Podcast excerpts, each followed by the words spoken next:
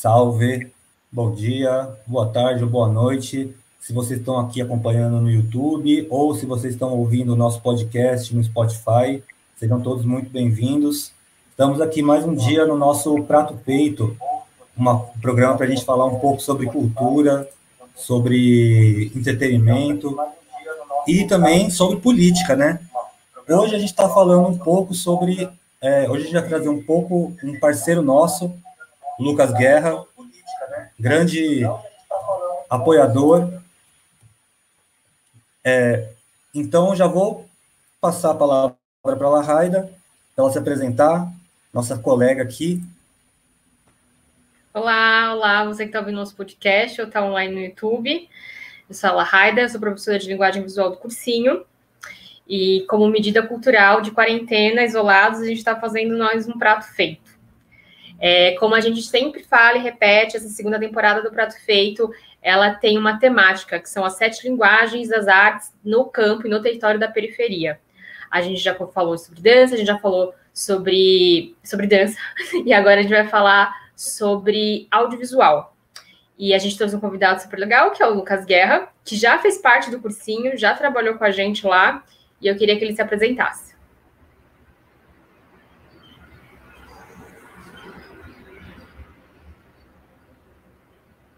Tudo bom? É, primeiro eu queria agradecer o convite, né, de vocês aí do Prato Feito da CEPUSP. É, eu fui aluno do ACEPUSP, acho importante falar isso, né, há 13 anos atrás, e é, a partir disso, enfim, fui me envolvendo com produção cultural e acabei é, nisso que a gente chama hoje de audiovisual, né? É, eu espero que a gente possa trocar uma ideia legal aí, pensar essa atividade é, em outros lugares da cidade, enfim, pensando é, em toda a dificuldade que é, existe numa produção, mas também na necessidade de pensar coletivamente essa atividade. Né? Bacana. Lucas, eu queria que você falasse um pouco da sua produtora, tipo, da Capote, né? Uhum. Tipo, o que vocês trabalham, qual que é o foco de vocês, se na verdade é um misto. Queria que você apresentasse um pouco o trabalho para a gente conhecer e para a galera que está ouvindo ou vendo a gente conhecer também. Tá. Então, a Capote, ela. É, eu fui fazer universidade no SENAC, depois de ter uma experiência é, na filosofia, na Unifesp, eu não cheguei a concluir, Uhum. E eu fiz através do programa FIES. E outras pessoas fizeram também o curso através de ProUni e a bolsa que o próprio Senac dava na época, né? Então, é, já na universidade a gente percebia uma certa diferença em relação é, a outras pessoas que tinham mais acesso, é, enfim, mais, mais recurso financeiro para encarar um curso de audiovisual, né? E nesse sentido, a gente sabia que não adiantava a gente também ser é, pensar em, sabe, ser uma O2 da vida, uma produtora monopólio, que né, não, é, não era essa a nossa intenção. Então a gente fez alguns trabalhos na, no próprio Senac, né? Alguns deles foram exibidos em festivais e exibições que a gente mesmo promoveu. Né? Exibimos, por exemplo, no Teatro Flávio Império, no Cangaíba, através de uma oficina que a gente fez, e a gente começou a se construir enquanto grupo. Né? E pensando um pouco nessa construção da produtora, justamente para poder conseguir viabilizar mais projetos. Eu venho de uma experiência dos chamados coletivos de cinema, né? Fiz parte do Cinefusão, é, que me ensinou muito, enfim, é, principalmente é, na relação de respeito, de, de pensar que a gente está construindo as coisas ali de forma mais coletiva. Evidente que às vezes tem uma. Né, a, a função que a pessoa está exercendo ali tem uma, uma certa direção. Estou falando isso para todas as áreas, seja som, fotografia, mas é, quando a gente chega na produtora, é, a gente percebe a necessidade de é, também subsistência, né? Como que a gente se mantém? Porque na medida em que você vende a sua força de trabalho, é natural que o seu tempo para criação fique reduzido, né? É, esse é o programa, digamos assim, de grande parte dos governos, é, dos grandes monopólios, enfim, é justamente fazer com que você nem cogite, não faça, não, não se atreva, né? Tem um pouco isso. E, e nessa questão de subsistência, a gente começou a pensar nessa produtora a, a, a partir dos filmes e é, entramos na pandemia. a gente começou a, a, a gente tinha feito esses curtas, a gente gravou, inclusive, um curta agora em janeiro que fala sobre um intelectual de direita. A gente mudou um pouco nesse sentido, né? Porque os outros filmes que a gente fez é, falam de personagens que estão na periferia da cidade. Então, o é, Ainda se morre na fila do hospital é um filme que acontece no Vila Formosa, que é um dos maiores cemitérios da América Latina. A gente fez o filme todo dentro do cemitério, é, conversando com os personagens e, e, trazendo um pouco das memórias que esse cemitério traz, né? Esse cemitério, por, por exemplo, era lugar de desova da ditadura militar e continuou sendo na democracia, na chamada democracia, né?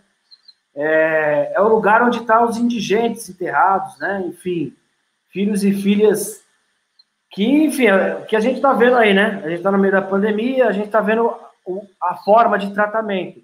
Então, esses primeiros trabalhos têm um pouco essa vocação. O segundo trabalho é sobre um poeta, enfim, é, que se chama Carlinhos Belqui, é, e caiu, enfim, no esquecimento, acabou saindo, circulando em vários lugares, e a gente traz os amigos para falar. E nesse último trabalho, a gente foi para um bairro totalmente diferente do nosso. A gente gravou em Alphaville. Eu nunca tinha entrado em Alphaville. Aí eu entrei, eu achei muito estranho aquilo lá, né? Porque o negócio é cheio de barreiras e parece que você está nessas cidades americanas, norte-americanas, uma coisa assim, meio que construída para isso, né? E o personagem é um personagem, enfim, que defende posições de direita, e a partir desse cotidiano, desse personagem, a gente pensa em inverter um pouco e, e, mostrar um pouco a face desse cara, né? E aí, enfim, quando a gente entrou na pandemia, a gente, ficou, a gente foi pego de surpresa com todo mundo, enfim, o que, que a gente vai fazer? A gente tinha organizado alguns trabalhos e a gente começou a desenvolver um trabalho para ser feito na internet. Então a gente vai construir um portal que pretende é, circular ideias, pensar né, sobre o cinema realizado aqui mas também sobre o cinema realizado no continente latino-americano, é, fora, enfim, e, e, que a gente possa, de alguma maneira, é, trazer uma atenção para as pessoas que estão produzindo aqui, né? Não que essas pessoas já não tenham as suas é, mídias, as suas formas de, de, de, divulgar o trabalho, mas a gente queria condensar um pouco isso, né? Então a gente vai fazer indicação de filme é, e vamos fazer tanto entrevista nesse portal, né, com as pessoas que realizam, não só os diretores, mas os técnicos, maquinistas, eletricistas, enfim. Também vamos fazer o um podcast e vamos manter um repositório de texto, que qualquer um vai poder escrever, enfim, sobre cinema. A gente vai receber desde o texto do crítico acadêmico até um realizador, até um estudante. A ideia é misturar um pouco, porque a gente é um pouco anti-acadêmico, sabia? Nesse, nesse lugar, assim. Mas a ideia é transformar um pouco é, é, esse ambiente que é, que é virtual, enfim, mas um ponto de encontro que a gente possa debater, trazer ideias, trazer questões, e mais para frente poder oferecer cursos, né? Para as pessoas é, pensarem um pouco a respeito da linguagem, né? As imagens estão aí na, na nossa história há muito tempo, né? Muito antes do que, inclusive, a palavra, se a gente for pensar, né? A gente tem registro, por exemplo, de imagens realizadas muito antes da, da civilização se constituir como, né? Antes de, da palavra Estado, enfim. A gente tem essa relação com as imagens. Há um documentário muito bom que fala sobre isso, do Herzog, que chama Sonho da Caverna dos Esquecidos. Você deve conhecer do, do Herzog. E ele, ele narra um pouco essa história. E a gente está num período muito complexo, porque o, o número de imagens, o, o, o, tamanho de circulação dessas imagens são enormes.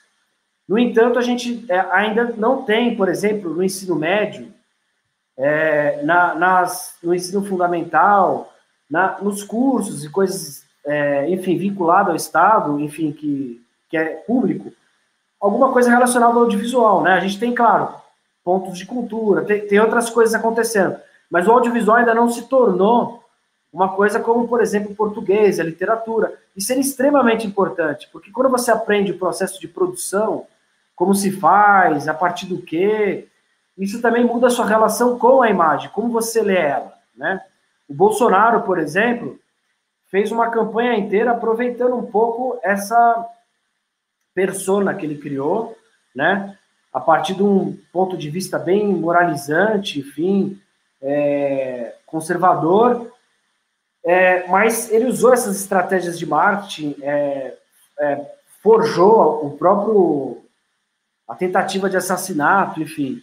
Então, com certeza, a relação de imagem deveria ter uma outra abordagem. A gente teria que ter isso no ensino médio já, no ensino fundamental, fazer as pessoas é, aprenderem a mexer nos equipamentos, né, a não temerem os equipamentos.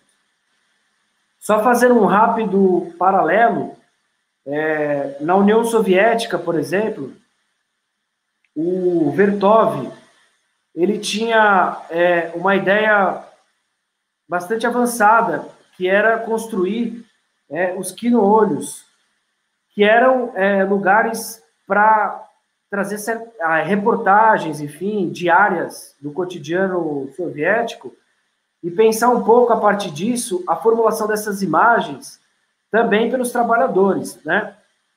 É, então, hoje nós temos um pouco isso, a gente tem acesso a, a, claro que não são câmeras profissionais, mas a celulares, a vários dispositivos que produzem imagens. Então, qual é o sentido que a gente dá para elas, né? Como que a gente usa isso através também é, de, uma, de uma força política, né? Muito mais do que simplesmente desconsiderar ou ficar apenas na publicidade, né? Acho que a gente tem várias outras formas de usar a imagem que a gente precisa pensar. Nossa, você estava falando aí sobre essas dificuldades, né? O quanto que às vezes as técnicas do audiovisual são distantes. E a gente está vivendo agora esse momento da pandemia que a gente está tendo que se adaptar a essa nova realidade técnica, né?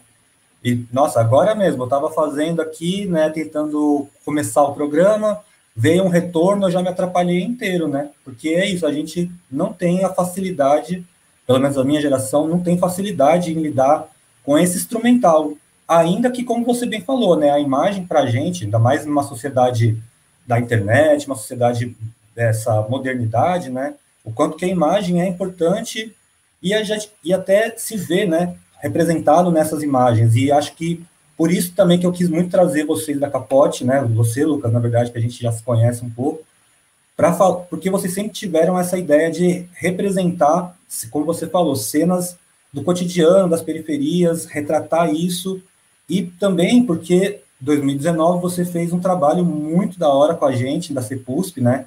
Teve o curso de fotografia audiovisual em que houve duas produções, é, produção de dois curtas metragens que estão aqui no card, muito bacanas também.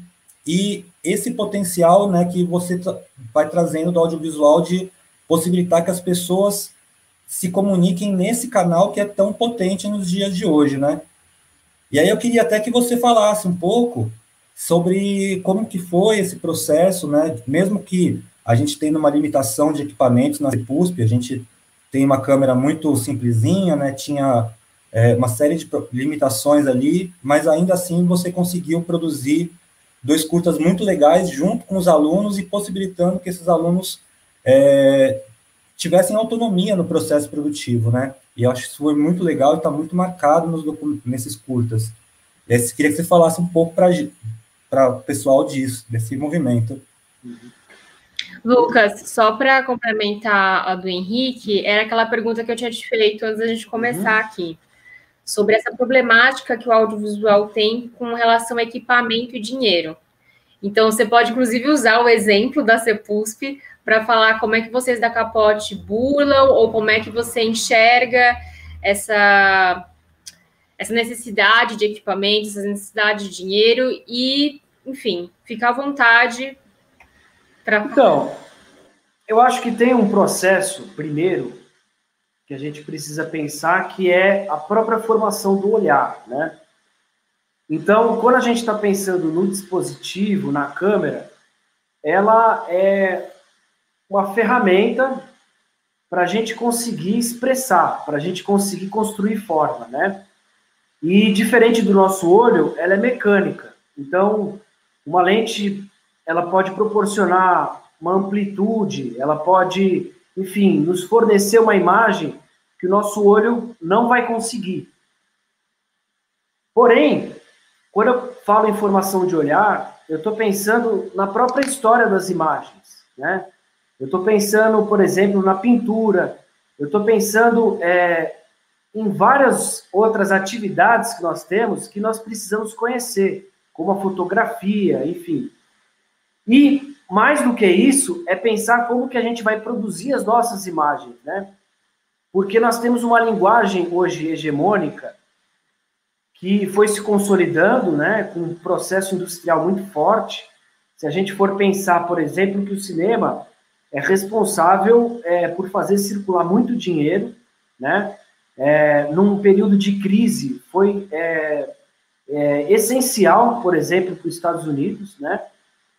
é, já na segunda metade do século XX com a Segunda Guerra, é, sem falar nas propagandas nazistas, né, filmes nazistas que tiveram. Então, quando a gente está pensando no dispositivo, tem esses antecedentes, esse conjunto histórico que é, é muito legal de poder compartilhar e poder pensar isso, porque a relação da técnica, ela também tem valor, né? Quando a gente pensa, por exemplo, a forma como os americanos, os norte-americanos captam áudio, fazem áudio. É muito caro. Eles fazem com dublagem, enfim, uma série de procedimentos. Por que, que nós precisamos fazer dessa forma, por exemplo? Então a gente pode fazer de outro jeito. A gente pode construir som, a gente pode apostar no som direto, a gente pode é, procurar maneiras de produção que, que seja mais adequada para o nosso cinema, né? para a nossa produção. Então, é, no primeiro momento, o curso ele tinha a ideia de fortalecer um pouco isso, ou seja, dar um, uma, uma, primeira experiência é, de alguns filmes, enfim, coisas que possam despertar o olhar, né? E por incrível que pareça, é, é muito legal ver que quando um filme, por exemplo, é, de outra nacionalidade, que quebra certos paradigmas da linguagem, convenções, né? Então, ao invés de fazer o campo e contracampo igual, né, sempre batendo de um lado para o outro, é, às vezes o, o plano está em quem não fala. É, e quando você vê as pessoas percebendo isso numa aula, percebendo que elas podem desarticular uma linguagem oficial, que elas podem procurar uma forma de fazer, eu acho que a gente está criando aí uma possibilidade de é, pensar coletivamente sobre o que, como a gente vai se organizar, porque isso vai que vai definir a maneira como você vai fazer, com quem e como você quer fazer, né? Então a oficina que é, a gente fez no ACPUSP tinha um objetivo também de é, mostrar o quanto é importante trabalhar de forma coletiva.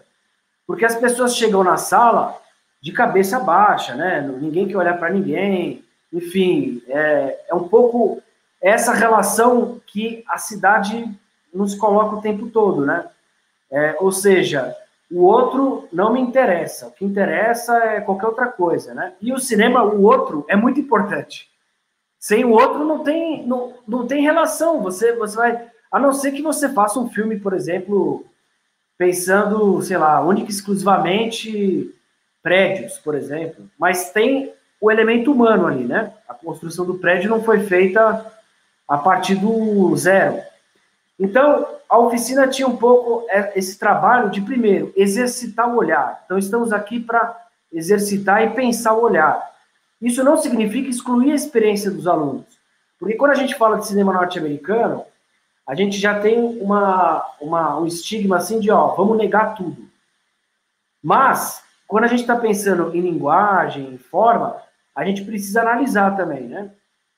Então, tem coisas é, que eles fazem, é, filmes é, dos anos 40, sistemas de produção, que é interessante a gente observar e pensar a respeito, né? Então, a referência, por exemplo, das séries, de coisas desse tipo, da minha visão, do meu ponto de vista, você não tem que chegar e falar assim, olha, você é, não conhece nada, fica quieto. Pelo contrário, as pessoas, ela, ela só não tem o, o, a operação, mas assim, o conhecimento, a engrenagem, as pessoas chegam já, já falando os termos. Ah, e aqui elas aprendem rápido, entendeu? Então, eu acho que a, a, uma das funções da oficina é mostrar que é possível fazer com menos recurso e que elas precisam se fortalecer de forma coletiva. Ou seja, se você quiser é, olhar única e exclusivamente para você e para sua carreira, eu acho que a oficina talvez não vai te servir, mas assim como aprendizagem para você estar tá em confronto com outras pessoas, para você conseguir dividir um trabalho, para você perceber essa dinâmica, isso tem uma capacidade muito grande é, de abrir horizonte, de abrir, por exemplo, grupos que até então não se conheciam, estavam em diferentes cantos da cidade, se conhecem e passam a produzir. É um pouco a função é, desses grupos como coletivos, enfim, que surgem justamente para questionar um pouco o modo hegemônico de se fazer, né? Então, acho que é importante a gente manter isso sempre como um norte. Ao mesmo tempo, receber isso que vem né, dos alunos e pensar isso é, como, por exemplo, o gênero. Eu vejo grande parte da esquerda rechaçando o gênero. Então, gênero é uma bobagem enlatada norte-americana, não presta. Os gêneros, por exemplo, é, tem muita coisa que é aproveitável, que é de história popular do século XIX, XX, e que se transforma em filme. É claro que, assim, muita coisa é ideológica, e a gente precisa saber separar. Mas a possibilidade, por exemplo, de trabalhar com efeito prático, a possibilidade de construir uma cena, a possibilidade de pensar como você vai fazer o seu terror, por que, que você vai limar isso da cabeça do cara? Quer dizer, não, aqui não é terror, aqui você precisa ser politizado. Quem disse que ele não é?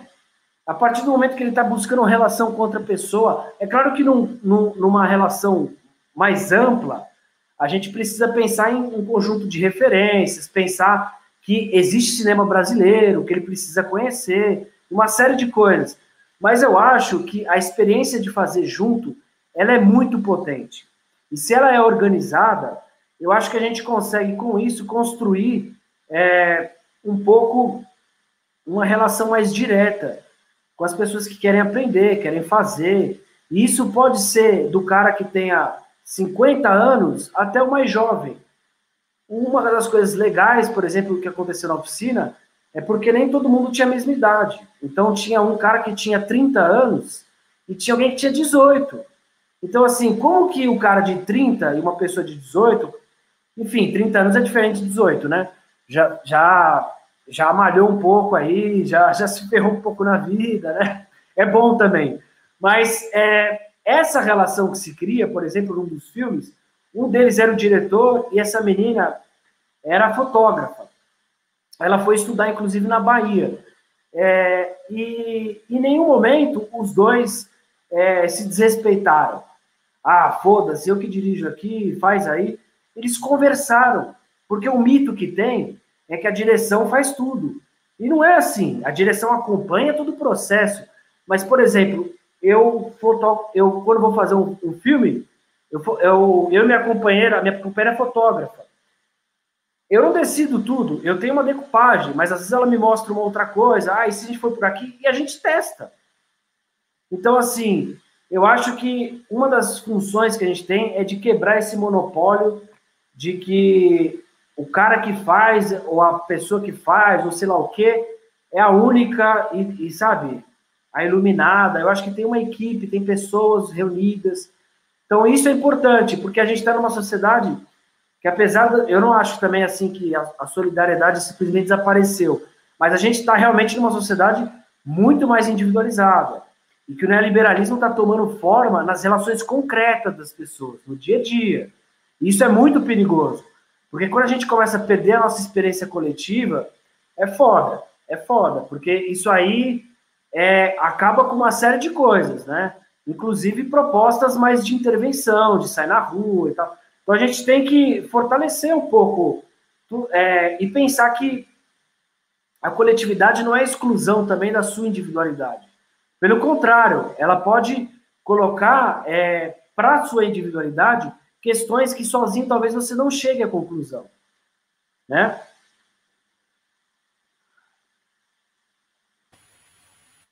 É, nossa, você estava falando, aí eu vou até pedir licença para falar de um. Eu lembrei muito do Bacurau quando você fala do gênero. O uhum. quanto que esse filme, o Bacurau, acho que todo mundo assistiu, não tem problema dar spoiler nessa altura do campeonato, porque está todo mundo falado. Mas o quanto que o Bacurau subverte a ideia de gênero e transforma isso numa obra política pra caramba e trazendo muito essa, essa, esses novos olhares também que o cinema brasileiro tem desenvolvido, né? E eu achei muito legal também você falar da questão do olhar, né? Porque eu, como geógrafo, também, o olhar para a geografia é muito importante, na medida que a gente está sempre analisando a paisagem. Então, para Lahai, eu sei também que na arquitetura esse olhar tem que ser treinado para certos elementos. E muito louco você trazer essa possibilidade de o olhar anteceder a técnica, né? Mas, é, o olhar anteceder a tecnologia, aliás, o olhar ser a técnica em si. É, e aí eu queria trazer uma pergunta, acho que até a Lahai vai complementar, foi como que a Capote conseguiu né, acessar também um pouco é, os equipamentos que tem, como que ela conseguiu surgir enquanto produtora mesmo, como ela é hoje. Bom, é...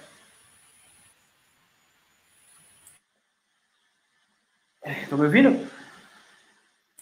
Estou ouvindo sim. Ah, tá. Então, é... eu acho que tem assim, só para complementar, a gente tem no cinema brasileiro um, uma questão que é a gente vive um pouco de ciclos, né? Então, é, não, é, não é que seja simplesmente natural, mas é, às vezes a gente não tem dimensão da totalidade da nossa produção. A gente está muito distante do que foi realizado, por exemplo, é, dos anos 60. Porque há quebras do modelo de financiamento, enfim, mudanças que, que nos afetam. Então é difícil sempre recuperar um pouco essa trajetória, porque ela é importante, porque é a partir disso que você pode pensar, inclusive, a própria relação do seu próprio país, ou seja, de como que os olhares aqui é, absorveram a cultura, absorveram os filmes, né? Então a gente tem esse, realmente esse problema, né? Que está ligado também à falta de uma disciplina, por exemplo, do ensino médio, e de discussões e cursos, enfim, para o audiovisual, para a gente pensar um pouco a história do nosso cinema e pensar um pouco é, as etapas que ele está passando, que ele passa, enfim, né? Então, esse, esse, esse trabalho de reconstituição sempre é muito difícil, ainda mais quando querem acabar com a Cinemateca, né? Eu só vou fazer esse link aqui antes de responder a pergunta, Henrique, mas porque eu acho que é um, é um tema, né? Por exemplo, a Cinemateca, ela briga é, a, a total, muito, tudo do cinema brasileiro, né? É, além disso, ela tem, por exemplo, muita imagem de arquivo é, dos anos 20, de famílias. Então, é, ela é um, ela é um grande acervo, né, idealizada lá atrás pelo, pelo Paulo Emílio, justamente porque é um ambiente onde você pode é, não conservar no mau sentido, mas é, dar um tratamento para esse material, digitalizar, é, criar exibições. Eu mesmo já fiz cursos na Cinemateca com os principais críticos aí, enfim, de graça. Então é muito triste porque a gente está acompanhando um desmonte, por exemplo, na Cinemateca, o que revela que esse governo, né, é, do Bolsonaro e da patota aí é, quer aniquilar a nossa memória. Ele não valoriza o que foi produzido aqui com muito custo, né? Justamente porque para eles não interessa que a gente tenha memória, né? Interessa que a gente seja essa figura que o neoliberalismo quer, empreendedor que é, é assim é, é, a base da meritocracia, né? E isso é muito perigoso, né? E, enfim, então queria só falar isso porque a, Cinemata, a Cinemateca está sendo é, detonada e tem pessoas se articulando, enfim, então como é importante um organismo desse para que a gente possa aprender sobre cinema, né? Sobre cultura, enfim. Agora, retomando essa questão da, da, da técnica, dos equipamentos, enfim, é... por que, que eu fui fazer universidade é, de audiovisual? Eu tinha passado por outras experiências, enfim, tal, mas eu, eu, eu, eu a necessidade de me aproximar e, e, saber como que funciona, como que é, né, como é que, como é que faz, enfim, e, e assim, é, porque na experiência do coletivo a coisa era diferente. A gente trabalhava de forma muito mais, é, como eu poderia dizer, laboratorial. Então, não tinha muita coisa. O que tinha era um tripé e uma câmera. Luz natural. E som era um gravador, enfim. E a gente fazia vários exercícios. Na Capote, como a gente se conheceu na universidade, os primeiros curtas foram feitos com os equipamentos da universidade sala de mixagem da universidade. Eu entrei a primeira vez na sala de mixagem na universidade. Então, foi o, o ambiente que a gente pôde é, ter acesso a essas outras coisas, né? Quando a gente sai, a gente decidiu fazer um filme, né, e tal. A gente fez, enfim, é, uma campanha, enfim, na internet, porque a gente manda edital também, mas não é tão simples, né, que você vai mandar edital e vai ganhar. Tipo, são muitos projetos, o volume é grande. É, a SP Cine aqui em São Paulo, que organiza os projetos, ainda olha cinema de uma forma muito é, para favorecer grandes produtoras, por exemplo. Então, um filme é feito com 3 milhões de reais. Ele é colocado em cartaz durante duas semanas na Paulista. Não tem retorno financeiro, não tem retorno de crítica. Por que, que esse cara, essa produtora, tem que acumular 3 milhões de reais e fazer o filme? Entendeu? Não tem sentido. Faz mais sentido a gente fazer filmes com menores orçamento, com equipes mais reduzidas, mas dá a possibilidade de mais pessoas fazerem. E isso, isso não é precarizar. Pelo contrário, é entender essa nova realidade que o próprio digital trouxe. Então, voltando para a nossa experiência, a gente, é, no início, fez com equipamento próprio, né? A minha companheira é fotógrafa, tinha uma câmera, enfim. Agora, para fazer esse filme, a gente realmente precisava de uma outra estrutura. Então, o que a gente fez, é, eu fui a uma locadora, é, que eu, uma, uma amiga, enfim, conhecia, e eu negociei lá com o cara, né? Ele orçou para mim os equipamentos, foram quatro diários do filme, dava 11.500 reais.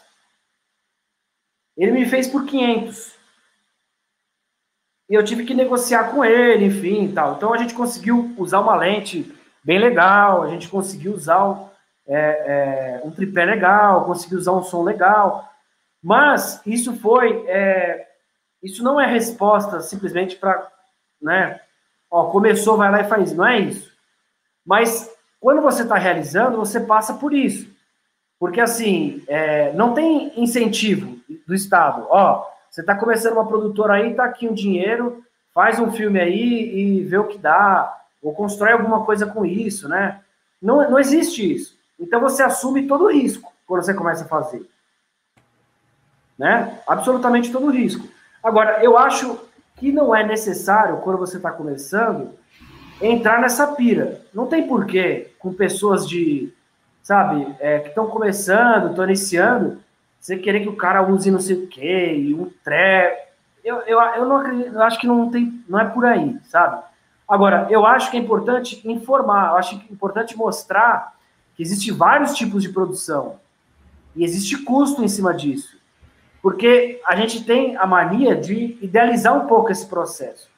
Filme nenhum, filme nenhum é realizado sem um pensamento de produção, sem organização coletiva. Não tem como.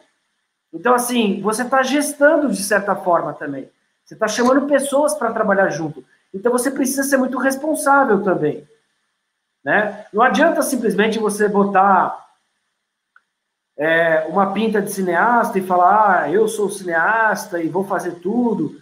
Cara, isso é balela, entendeu? A não ser que o cara tenha muita grana, porque aí realmente o pai vai pagar o primeiro curta. Do contrário, você precisa ser muito organizado. Foi o que um cineasta brasileiro, chamado Ardilei Queiroz, falou numa palestra, que eu achei muito interessante. Ele falou: a gente não paga conta, não faz isso, não faz aquilo. É a mesma coisa. Porque ele escreve edital é, lá, lá em Brasília, que foi uma das coisas que possibilitou ele fazer, e ele é extremamente organizado com as coisas dele. Então, assim, quem é da classe trabalhadora não pode, nesse, nesse lugar, tem que ser muito consciente. Eu não estou dizendo para simplesmente desmontar sua juventude, esquecer toda a alegria que isso pode, né? Não é isso, mas a gente precisa ser extremamente responsável e organizado, porque nada, nada vai colaborar para você fazer. Então é tudo com muita iniciativa, com muita luta, né? Com, é, por exemplo, a gente formar associações, coletivos, é, exigir do poder público esse tipo de condição para a gente poder fazer mais oficina, para poder produzir mais filme, enfim. Mas a gente não pode perder isso de vista. Né? O quanto que é complexo você fazer um, um, uma realização, por menor que ela seja. Né?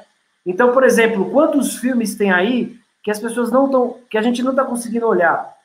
Sei lá, um, um, dia de churrasco, um dia de bate-bola. A gente acha que isso não tem consciência política nenhuma, pelo contrário. Nessas relações tem um monte de coisa ali, entendeu? Nesse sentido, os evangélicos foram muito espertos, porque eles foram para a periferia justamente com um discurso muito materialista, inclusive.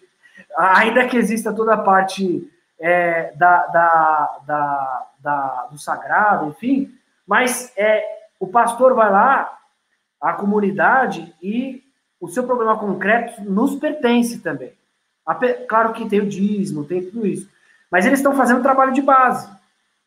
Eles estão indo para o lugar mais concreto do sujeito que é como é que você vai organizar a sua vida, como é que, né? Então, assim, a gente precisa tomar um pouco de cuidado com isso, porque às vezes a gente acha que arte ainda é um Woodstock, e não é. Né? Não é. Quando você vai para concretude, né? Nenhum cara, pode pegar na música também, nenhum hold, pega um hold que tem 50 anos de carreira, vê como é que esse cara é. Ele é super ágil, ele tem um ofício, ele sabe fazer.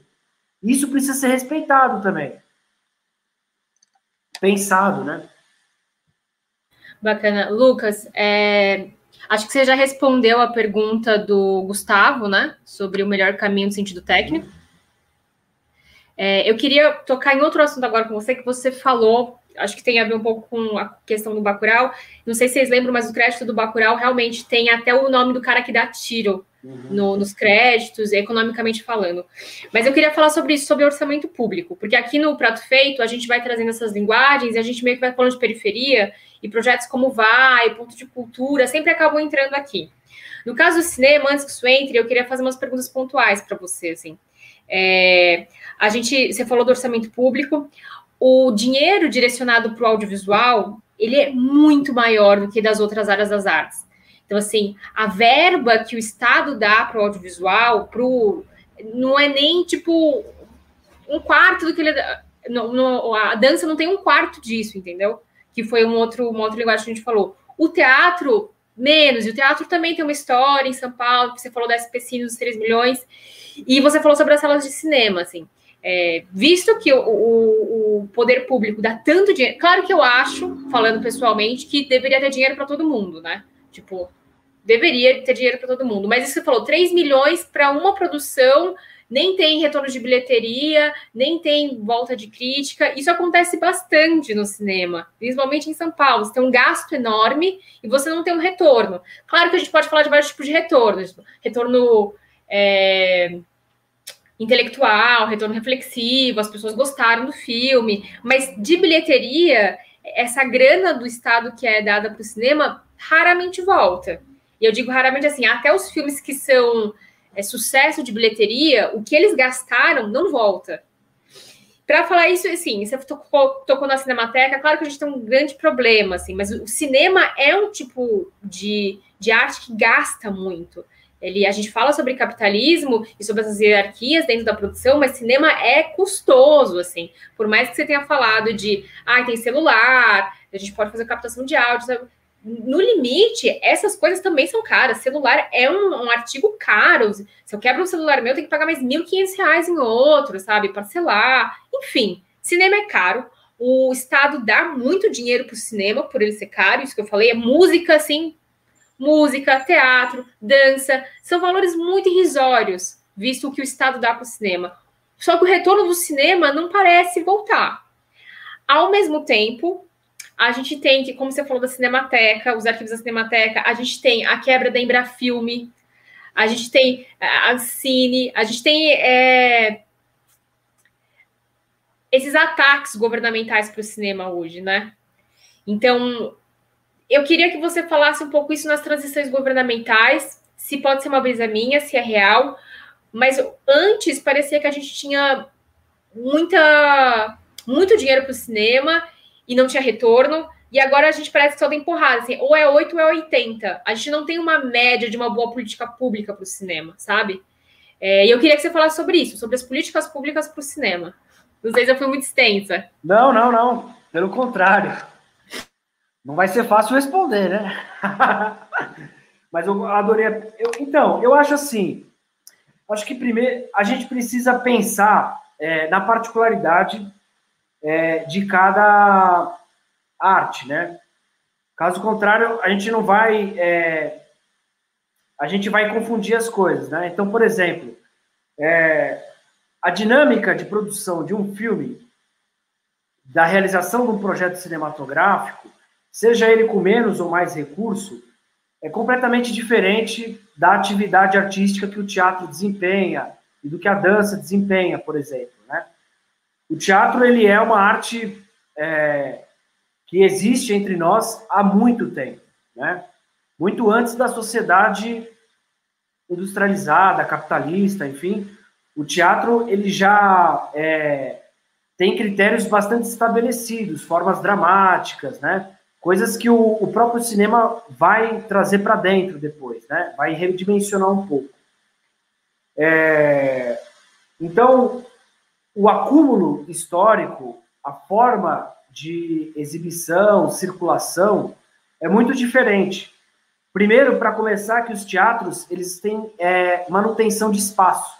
E os grupos de dança também, né, nesse caso. Então, eles têm uma atividade que é permanente de ensaio, enfim. Então, a relação da própria presença física, o modo de fazer uma peça, é, é, completamente diferente de uma, de uma realização cinematográfica, em que, vocês têm, que você tem reunião, você tem uma, uma, uma, uma distância entre os, os encontros muito maior. E a, o próprio ato de filmar, enfim, né? Você precisa de luz e tal, a câmera. Você é, não é sinestésico como a dança e o teatro que você senta e você vê a coisa acontecendo ali na sua frente, né? Você está sempre é, sendo mediado por essa ferramenta que a gente chama de câmera, enfim, coisas do tipo. Então, eu acho que assim, é, partindo dessa diferença, eu acho que o problema é que a distribuição desse orçamento ela é muito anárquica, assim, sabe? Eu acho que ela é, não tem mais a ver com a realidade. Assim, porque hoje você consegue levantar um filme de forma com menos recurso, é, sem necessariamente precarizar, e você consegue dar vazão para que mais produções existam. Então, por exemplo, dentro do audiovisual, eu acho que poderia existir coisas muito mais interessantes. Por exemplo, existem vários coletivos de cinema atuando na cidade de São Paulo. Esses coletivos, por exemplo, poderiam ser contemplados para fazer atividade, inclusive em conjunto com outras áreas, né? É, da mesma maneira, se você, sei lá, está começando uma produtora, coisa do tipo, é, você não tem é, nenhum tipo de, de é, financiamento, nem nada. Então, é, como que você inicia? Se você, se você não tem nada, eu estou dizendo, né? Então, você, qual é o recurso? De onde que você tira para fazer uma primeira produção? Não estou dizendo que o Estado tem que bancar a produtora, não é isso. Né? Mas eu estou falando como que essas... Porque isso pode surgir em outros lugares da cidade, né? Então, assim, eu acho que esse, desvene, é, é, é, esse lugar do orçamento, por exemplo, existe essa diferença, e eu acho que a gente teria, assim, do ponto de vista político e estratégico, é, buscar um contato entre essas áreas. Um, um, contato que possa ser uma reunião entre nós, por exemplo, e discutir isso às claras, entendeu? Então, é mais orçamento, por que, que é? Então, o que, que não é justo, o que, que é? Qual a diferença, qual é o gasto real? Enfim, a gente não tem essa articulação. A gente vai entrar pelo cano se a gente. É... Porque no cinema, a gente fala cinema, parece uma coisa assim, né? A oitava maravilha do mundo, né? Limousines e tal, mas enfim, tem, tem gente como. Eu, por exemplo, nunca ganhei um edital. eu fiz tudo o que eu fiz agora, eu nunca ganhei um edital. A, a, a Capote nunca ganhou um edital, né? Então, assim, eu acho que o primeiro passo para resolver esse problema, é, mais do que eu, né, falar qual seria a forma correta, era a gente criar, por exemplo, a possibilidade da gente se encontrar um movimento mais coletivo, que absorva as pessoas que estão fazendo teatro, estão fazendo dança, poesia. Poesia, por exemplo, tem 250 mil reais por ano. É 25 mil reais para cada projeto. E tem muito poeta aí, por exemplo, tem uma série de coisas. Né? Então, assim, se a gente for bater custo a custo, a gente vai achar problema em tudo. No cinema, eu acho que é mais grave, porque realmente a concentração de recurso para os filmes é muito grande. Né? Eu acho que a gente poderia fazer com menos. Com, acho que, por exemplo, é, a política, por exemplo, do baixíssimo orçamento, por exemplo, fazer filmes até 250 mil reais, você acha, você acha que ao invés de dar um monte para um filme só, é melhor dividir esse monte para dois ou três filmes?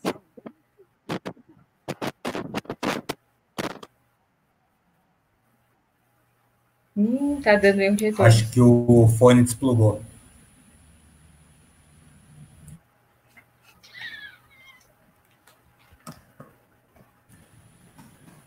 Audiovisual é uma área muito complexa mesmo, né? Tá ouvindo? Agora, Agora sim. desculpa. Ah, tá ouvindo? Beleza. Ah, tá. Mas o que eu estava falando é que você acha, então, que ao invés da gente pegar esse monte de dinheiro, esse orçamento e dar em um projeto, seria melhor a gente pegasse esse dinheiro e desse em vários pequenos projetos? É, descentralizar, porque assim, é, quando você trabalha com essa política é, dos 3 milhões, você tá, por exemplo, as pessoas falam tanto que o mercado é ótimo, que o mercado é bom, que não sei o quê. Então, se você quer fazer um filme de 3 milhões, eu acho que você deveria ir para o mercado. Vai buscar recurso lá, entendeu? Porque assim, não faz sentido. Por exemplo, a gente citou o Bacurau. Bacurau tem linha de incentivo e tudo quanto é canto. Eu, particularmente, tenho várias críticas ao filme. Mas é, isso é uma outra conversa. Mas a gente tem é, ainda a mentalidade de que os filmes são, tem que ser, né, tem que ter aquele, aquele montante de coisa. Claro que eu, eu compreendo, assim, isso do ponto de vista do que é cinema e blá, blá, blá. Mas eu acho que no momento atual que a gente está, com pandemia, com uma série de coisas, por que que, é? Não, não faz sentido. Eu acho, e eu, eu acho que não faz sentido nem fora da pandemia ter esse acúmulo de verba para uma produção. Acho que deveria descentralizar, e eu acho que, como é, várias pessoas que estão produzindo, eu acho que a gente precisaria se encontrar. A gente, assim, não existe um espaço comum hoje para essas linguagens é, sentarem e pensarem uma política que é, ultrapasse um pouco o limite é, disso ou daquilo, mas que a gente sentasse e pensasse um projeto de cidade para a cultura, porque Existe, por exemplo, é, no caso do fomento, que é muito importante para o teatro, é, existem algumas políticas, mas eu acho que não dá conta da demanda de produção que a cidade está trazendo, sabe? O Vai, por exemplo, que tem. É, pega uma galera que faz desde, sei lá, uma reforma no campo até um filme. Então, eu acho que a gente, como cultura, pensando em cultura, eu acho que a gente está muito desorganizado nesse sentido. Né? Então, assim, talvez bater e pensar a particularidade, quem produz, como produz, a gente conseguiria pensar em como redistribuir essa verba melhor. Porque eu mesmo não sou beneficiado, por exemplo. Eu estou fazendo cinema, mas eu nunca peguei um orçamento, nada. Então, assim, não, é, não é uma coisa também. É... Oi? Queria perguntar se puder já emendar com essa pergunta que o Gustavo fez aqui no chat a respeito das cooperativas de audiovisual. Se você tem alguma experiência, se você acha que funciona. Então, eu acho que isso seria muito importante, na verdade, a gente colocar essa discussão. Porque o que acontece? É, é, a relação de cooperativa, a gente precisa pensar como que seria a organização, né? Então, assim, a cooperativa, ela vai... É, qual vai ser a função dela, né? A gente vai se organizar através de cooperativa e o que, que a gente vai facilitar, né? Porque, por exemplo, pegando o exemplo mais direto da cooperativa de teatro, ela tinha um pouco a função de é, organizar um pouco esses trabalhos, inclusive, né? Descontar nota, é, fazer é, articulações com o poder público. Então, assim, eu acho que não está dado a forma de se organizar, mas está aberto o pressuposto da gente pensar de que maneira a gente repensa um pouco a forma de atuar. Eu acho que a cooperativa é muito legal, mas eu, eu não sei ainda responder como que funcionaria uma cooperativa para é, para cinema. Eu acho necessário, mas nós vamos fazer através do quê? Porque a nossa relação com o poder público é, é, é de subjugação total. Eu participo, por exemplo, da ABD, que é a Associação de Curtametragistas e Documentaristas aqui de São Paulo. Então, é, a gente fala, por exemplo, essas coisas que eu estou falando aqui. Então, mais com menos, produzir com menos recurso, enfim, porque tem um monte de gente que tem projeto aí e não vai filmar. Então, assim, é, como que a gente articula essas pessoas? Porque você chega no poder público, o cara vai, vai anotar o que você vai falar, ah, beleza, da hora. Quem disse que isso vai ser feito? Entendeu? A, a, os PROACs todos sofreram isso, é, fomento, então, assim, qual a maneira da gente começar a trocar ideia com essas pessoas, entendeu? Será que só através do da reunião, do ó, oh, tô te apresentando isso, porque da nossa parte é muita boa vontade, né? A gente faz projeto, vamos, vamos pensar uma outra coisa, vamos centralizar, não sei o que lá. Agora, da parte deles, o retorno também é complicado, né? Porque é, não, não há quebra disso que eu estou falando, por exemplo. Os grandes orçamentos. Sim. Sim. É, a gente já está com 53 minutos de live. Passou super rápido. Passou. E a gente tem a nossa pergunta final de sempre. Uhum. Que é, que é para todos os convidados. Então, Henrique, você tem mais alguma pergunta que você queira fazer antes de eu fazer a pergunta final? Que é qual é o ingrediente principal do audiovisual para e da quebrada. E aí a gente deixa ambíguo se você quer falar qual o principal ingrediente na quebrada ou qual o principal ingrediente da quebrada para o audiovisual. Então, é, a gente estava falando é, sobre essa questão de recurso, né? E, e, que eu concordo, né? Sobre ser maior, enfim. E por isso a proposta da gente é, começar a se encontrar, né? Então, eu acho que o encontro, ele apesar de parecer uma coisa super batida, é um lugar de formulação de ideias também, né? E eu acho que a gente precisa começar a pensar movimento de cultura que envolva mais de uma linguagem, para que a gente possa, inclusive, ter mais força para pensar é, uma ação conjunta, para que a gente possa, inclusive, é, redimensionar os orçamentos, pensar a particularidade de cada linguagem. Em relação a essa questão da periferia, é, a relação de organização ela é central, tanto para você produzir o seu filme, como para produzir políticas públicas. E as uhum. políticas públicas, elas são também é, uma, um território de contradição. A política pública ela não é a coisa mais avançada que a gente tem em termos de incentivo artístico, né? É no nosso contexto, né? Dentro do nosso contexto, se a gente for pensar, por exemplo, o que foi produzido em termos de teatro, né? O vai, fomento e por aí vai, o que foi produzido através disso, claro que é importante, mas é, a gente precisa pensar como que a gente é, consegue é, dar esse salto de qualidade na nossa organização. Então, por exemplo, quando houve a ocupação dos pontos de cultura, né, que estavam havendo a demissão dos professores e tudo isso, é, eu conheci algumas pessoas que se, que se organizaram, foram, ocuparam. Então, nós não podemos também descartar as formas de luta histórica dos trabalhadores. Claro que é diferente. A gente não vai simplesmente fazer greve e o Estado vai falar: olha, nossa, eles pararam de fazer é, música, teatro, eu estou sangrando aqui. Não é isso. Mas eu acho que a gente é, precisa primeiro entender que, assim, eu sou um pouco, pode ser polêmico isso, mas essa ideia de, do nós para nós é, de, é da gente para a gente eu tenho um pouco de questão com isso, porque assim, é, quantas periferias não se conversam? Periferia é um bagulho amplo, não é tipo assim, ah, periferia é tudo igual. Não é. Então, assim, se você vai no Heliópolis, é uma coisa. Se você vai na Zona Leste, no Cangaíba, é outra. E como é que a gente coloca esse pessoal para conversar sem estar tá, é, é, de forma mais independente? Porque os partidos mais tradicionais, eles conhecem um pouco dessa política, né?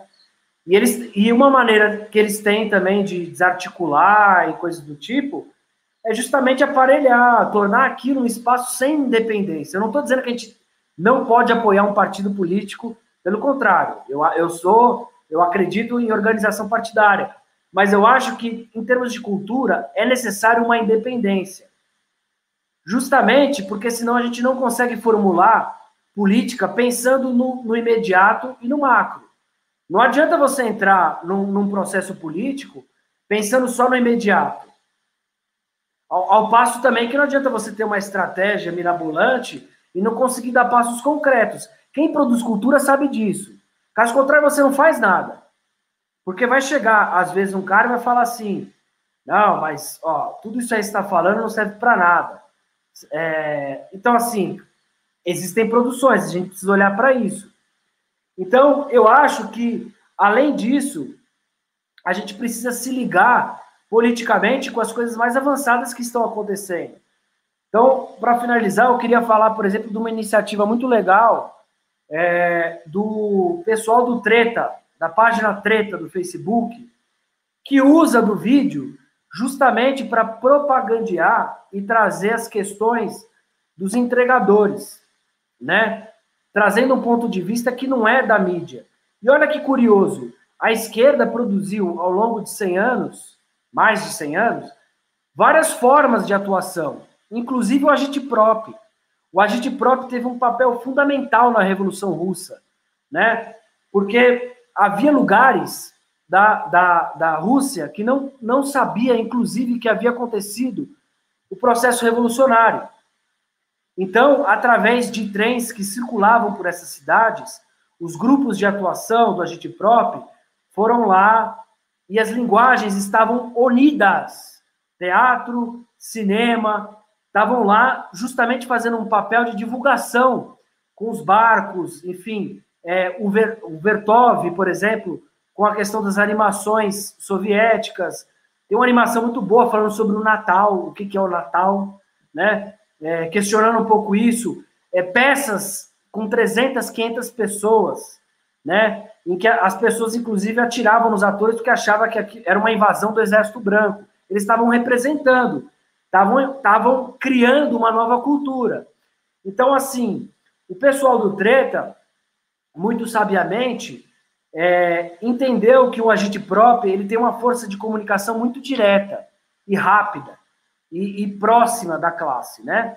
Então, ao contrário da esquerda mais oficial, que faz, por exemplo, publicidade, o tempo inteiro é publicidade, publicidade, eles foram na base, foram ouvir, foram construir vídeo e conseguiram, através disso, é, criar uma interferência nesse processo que é extremamente rica e é um laboratório ainda, né? A gente esquece que essas coisas não são dadas, né? É, por exemplo, isso ligando com a questão de financiamento público para as artes, mas, por exemplo, ninguém tem, por exemplo, a cura da AIDS. Ninguém sabe como é, enfim, há pesquisas, há não sei o que lá. Então, se a gente usasse esse processo, por exemplo, de políticas públicas de encontro, para conseguir coisas, para fazer coisas mais ousadas, né? Para, inclusive, se ligar a esses trabalhadores, porque aí eu acho que a gente está falando de uma coisa, claro que é maior, mas que é, modificaria um pouco essa relação de, olha, eu estou aqui só para fazer o meu trabalho, né? Isso muito no cinema, porque o teatro tem uma, uma tradição política muito grande, enfim, de oficina, o pessoal da dança propõe muito, né? Eu acho que o cinema está mais atrasado nesse sentido.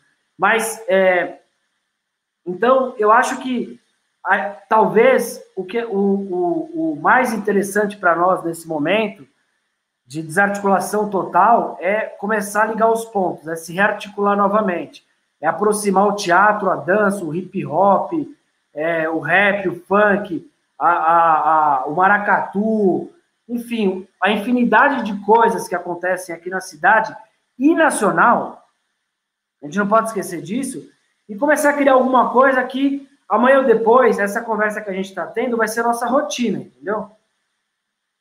Então, como é que uma coisa se liga com a outra? Porque a gente não deu esse passo ainda.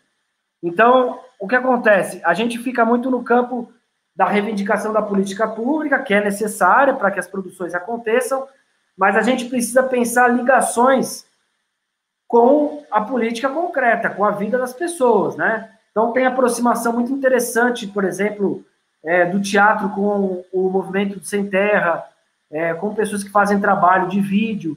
Tudo isso é muito interessante porque é, é justamente o que eles não querem que aconteça, né? É que a gente consiga se articular, se organizar. Essa, essa fragmentação toda é para que a gente não possa criar nada que não seja uma disputa interna entre nós, né? E ela é violenta, ela é violenta, porque aí, meu amigo, quando você entra no Mercadão, acabou o discurso solidário, acabou o discurso é, da coletividade. É isso que eu estou falando. A gente tem que tomar cuidado justamente com isso, porque assim, entrou no festival aqui, claro que não, né, isso não é para. Tem muito cineasta engajado e tal mas é a forma como eles têm também de, de rearticular tudo. Então, daqui a pouco, a gente está brigando por migalha, e a gente não percebeu. A gente está brigando por, ah, eu quero ganhar tanto, eu quero ganhar. Então, a gente precisa criar uma unidade nesse sentido, justamente para verificar o que cada arte consome, produz, como é possível baratear, porque, caso contrário, a gente vai ficar na mesma. Aconteceu isso um pouco com, com com todas as artes, né? Ah, ó, eu tô aqui pelo meu projeto, né? Não, não me interessa você. E aí os espaços coletivos de debate que tem sobre isso vai se esvaziando, a pessoa vai construindo a sua carreira. E quando você vê, o que de coletivo nós temos? Eu acho que a gente tem muita coisa, né?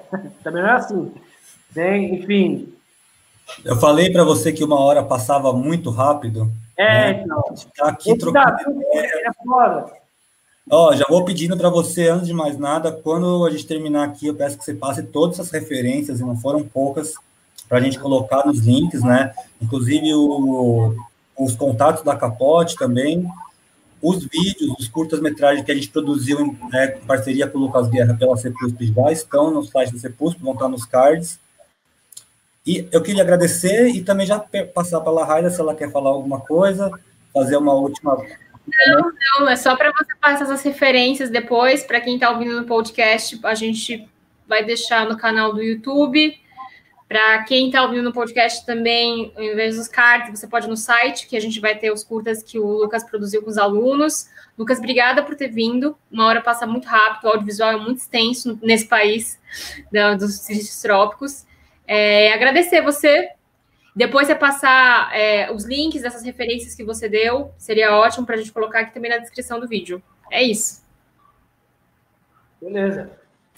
Eu ah, aproveitar e agradecer também o Gustavo, o Alisson, sei que a Andréia também estava aí, participaram, agradeço de verdade aí. E, Lucas, obrigado mesmo, assim, quem está assistindo sabe que, e você também está ligado, que ano que vem a gente vai ter uns projetinhos aí para fazer, né? Com certeza palavra para você encerrar. Tá. Bom, eu agradeço o convite, foi muito legal. Eu não, não havia me preparado assim para algumas questões que exigem, é, digamos assim, mais dados, né? É, essa discussão digital ela é complexa, mas eu acho que deu para entender o sentido tático, né, que eu coloquei é, da gente poder criar mais coisas junto, né? Então eu agradeço, enfim, é, a gente vai começar um trabalho nas redes da Capote, então eu posso passar o link mais para frente para vocês seguirem também. E queria terminar, talvez, fazendo uma reflexão só rapidinha, porque eu pesquisei um pouco nessa coisa de, de fazer indicação de filme que a gente vai fazer na Capote, e tem um, uma galera muito legal que é, fez um trabalho nos anos 60 que já está em outro pé, né, lá na Bolívia. E o termo deles era justamente junto aos povos andinos, a qual eles aprenderam muito, eles chegaram querendo filmar e, na verdade, aprenderam o contrário, que eles tinham que entender junto com o povo andinos, senão eles não iam entender nada. Então, há um lema lá de primeiro nós, né? Primeiro o coletivo, primeiro nós outros, depois eu. Então, eu acho que nesse momento de pandemia tão difícil, enfim, que a gente está perdendo amigo, né? Enfim, pessoas queridas. Eu tenho vários camaradas aí que estão, enfim, na roça. Esse é o termo. Eu acho que eu entendo toda a, a as diferenças e tudo, enfim, não, não, não, não, é, não se trata de, de roubar protagonismo, nem nada disso, mas eu acho que a gente precisa se fortalecer coletivamente. Porque eles estão, eles estão, querendo ou não, do jeito deles aí, mas eles estão organizados. E quando você está na rua e a tropa de choque está organizada, sozinho, meu amigo, você vai tomar pau, entendeu? Então, primeiro nós, primeiro nós outros, depois eu. Eu acho que a gente precisaria alimentar um pouco essa cultura de solidariedade e pensar que, velho, é, acabar um pouco com essa ideia só de carreirismo e se aproximar, se aproximar o mais rápido possível. Porque enquanto se a gente se desarticular agora é, é o fim, eles querem, a gente vai fragmentando e aí daqui a pouco, enfim.